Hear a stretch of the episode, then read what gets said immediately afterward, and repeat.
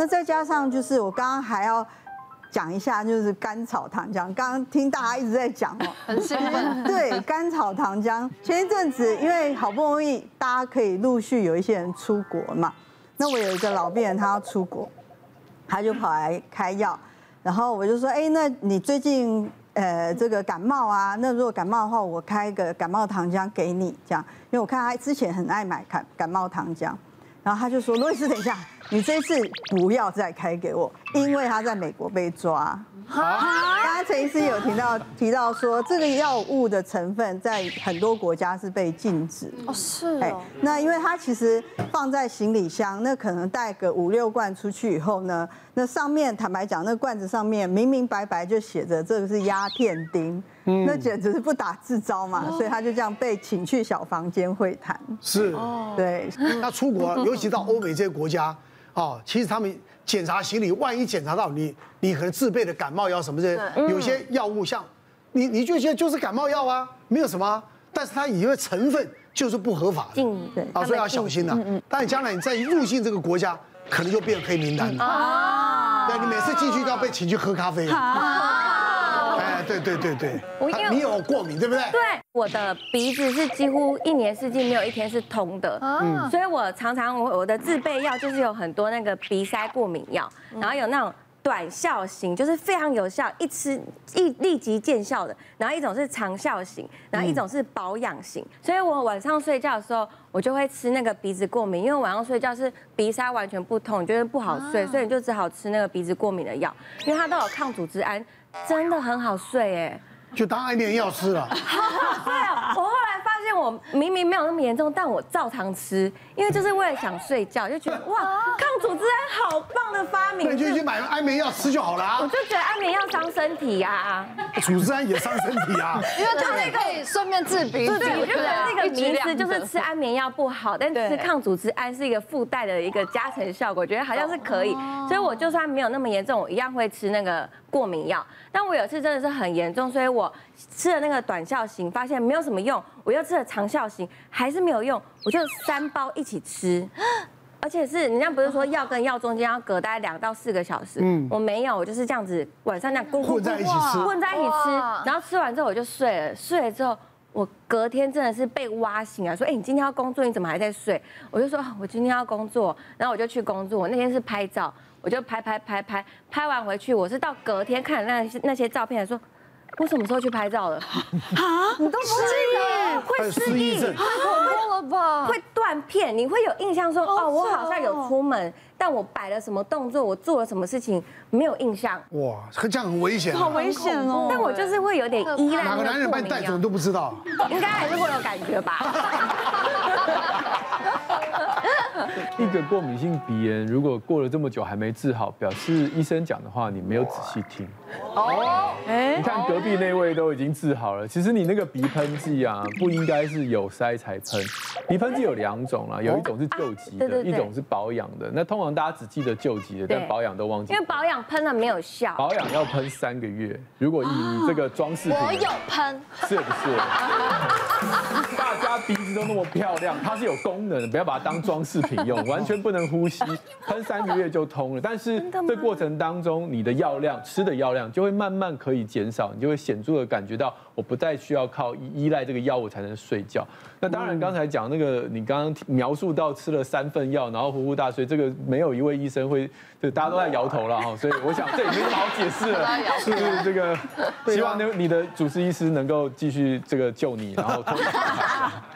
好，我们接下来还要看的常见的肠胃药，你也吃过吗？嗯，有中和胃酸的、减少啊、抑制胃酸呐、保护胃黏膜的。我是一辈子没有吃过这些了。怎么可能？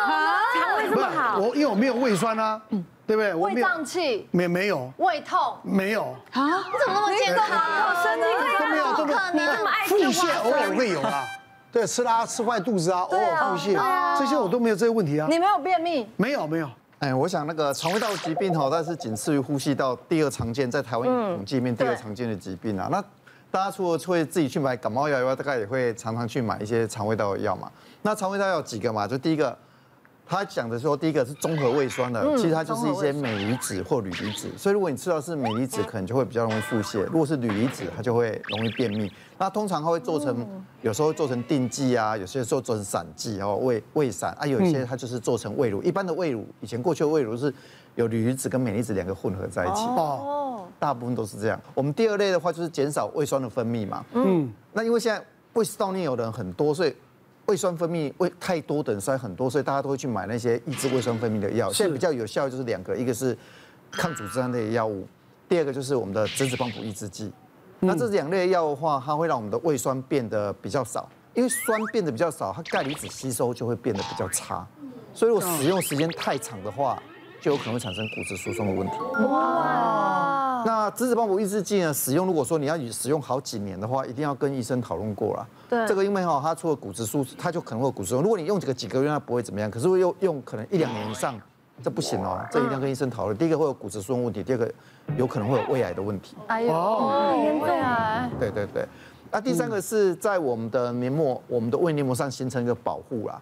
啊，比较常见是海藻胶类的药物，它就是会让我们在我们的胃黏膜啊、食道黏膜产生一个保护保护保护膜，类似保护膜。那它。有个缺点是少部分它就会便秘或胀气的问题。嗯，但是其实我们家从小到大都会常备一个药，就是强胃散。所以我不知道这个强胃散是是属于哪一种。强胃散大部分都是第一个，第一个，第一个，第一个，专门胃酸用的，都第一个。但我真的觉得它超级有用，就是小时候比如说你吃它都会吃饭吃很快，然后就很容易胀气胀起来，就会赶快呢就吃个两两瓢三瓢，对，两瓢，然后就真的就是马上就缓解。所以从小到大我真的就是不能没有它，我们全家都爱。爱他，然后连我妈 真的，连我妈呢，因为我妈就是很爱吃那种吃到饱的饭店吃到饱，你知道呢？她把饭店吃到饱吃到很胀，我们一定有顺有 tempo 有顺序，吃到肚子大成这样子，然后躺在那个那个饭店的椅子上，我们才肯放，就是才肯收手。然后这个时候我妈就会很胀嘛，默默从她包包里面拿起强胃散，先吞两次。她没有痛胃痛哦，因为她就是要先预防助消化。对对对，所以她把那个胃散呢当成就保养品在使用。然后直到呢某一天呢，我们看新闻的时候看到，就是之前不是强胃散出了状况吗？那个那个粉，因为它成分太多了，所以这个要使用上，我觉得也是要特别的小心。嗯，因为呢，我过去就有一个患者，他就六十几岁的老先生，那他就是本身有高血压、有糖尿病，他很多慢性病，他每次常常会肚子不舒服，可是他很不喜欢做检查。他抽血，人家照理说糖尿病都要三个月抽一次，他就是要六个月啊，一年抽一次这样子。那也不喜欢做检查，医生跟他讲说，你常常肚子痛。应该要做个胃镜，因为五十岁以上就癌症的好发好发年纪就到，都没有做过胃镜也很奇怪。那他就说不要，然后就叫他医生就是哦开慢性病药开一些胃药给他吃。那可是有时候慢性病药一开就三个月啊，他没有药的时间，他就自己会去药局买药。有一阵子他就会大便，哎，他太太就说他大便好像有点问题啊，因为那个马桶上会粘一些东西比较黑啊。嗯。后来就帮他验那个血，发现他血红素其实有比较低，就说这不对哦，你这个血红素掉到八点八到九，八点多哦，这个有问题啊，这一定有在出血，这个一定要做检查。可是他就是不要，他还是一样就是偶尔吃一下药休息，偶尔好有就不舒服。我后来有一次啊，他就肚子很痛，吃完药之后肚子很痛，然后就来到急诊，因为那时候很痛，痛到都全身都冒冷汗。去急诊之后一摸就肚子就很硬啊，就 X 光一照就发现哎。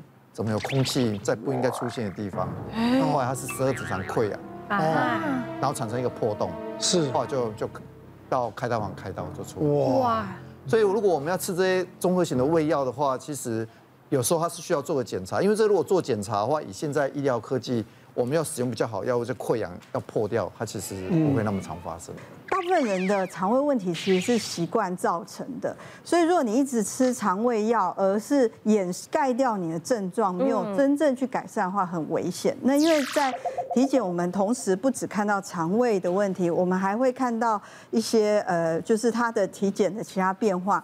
那像我就有一个个案，就是同时有刚刚讲的，哎，我们呃胃药造成的骨质疏松，然后哎一看他的胃镜就看到说，哎，哇，你的胃怎么胃黏膜整个变灰白色？我们正常情况下是粉红色，然后有凹凸的，它已经是快要变成平坦一片，然后没有什么颜色。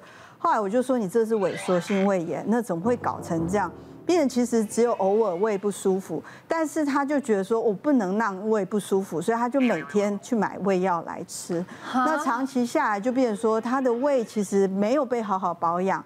然后造成胃酸也一直很低，然后骨质开始疏松。可是他明明年轻这么年轻，可是他的胃就已经慢慢的就被破坏掉了，被他不好的习惯破坏掉。那因为萎缩性胃炎大概会有百分比一到三的比率会变成胃癌。哎，那所以其实这个个案未来我们就是要劝他很规律的要做一些追踪筛检。别忘了订阅我们 YouTube 频道，并按下小铃铛，收看我们最新的影片。想要看更多精彩内容，快点选旁边的影片哦。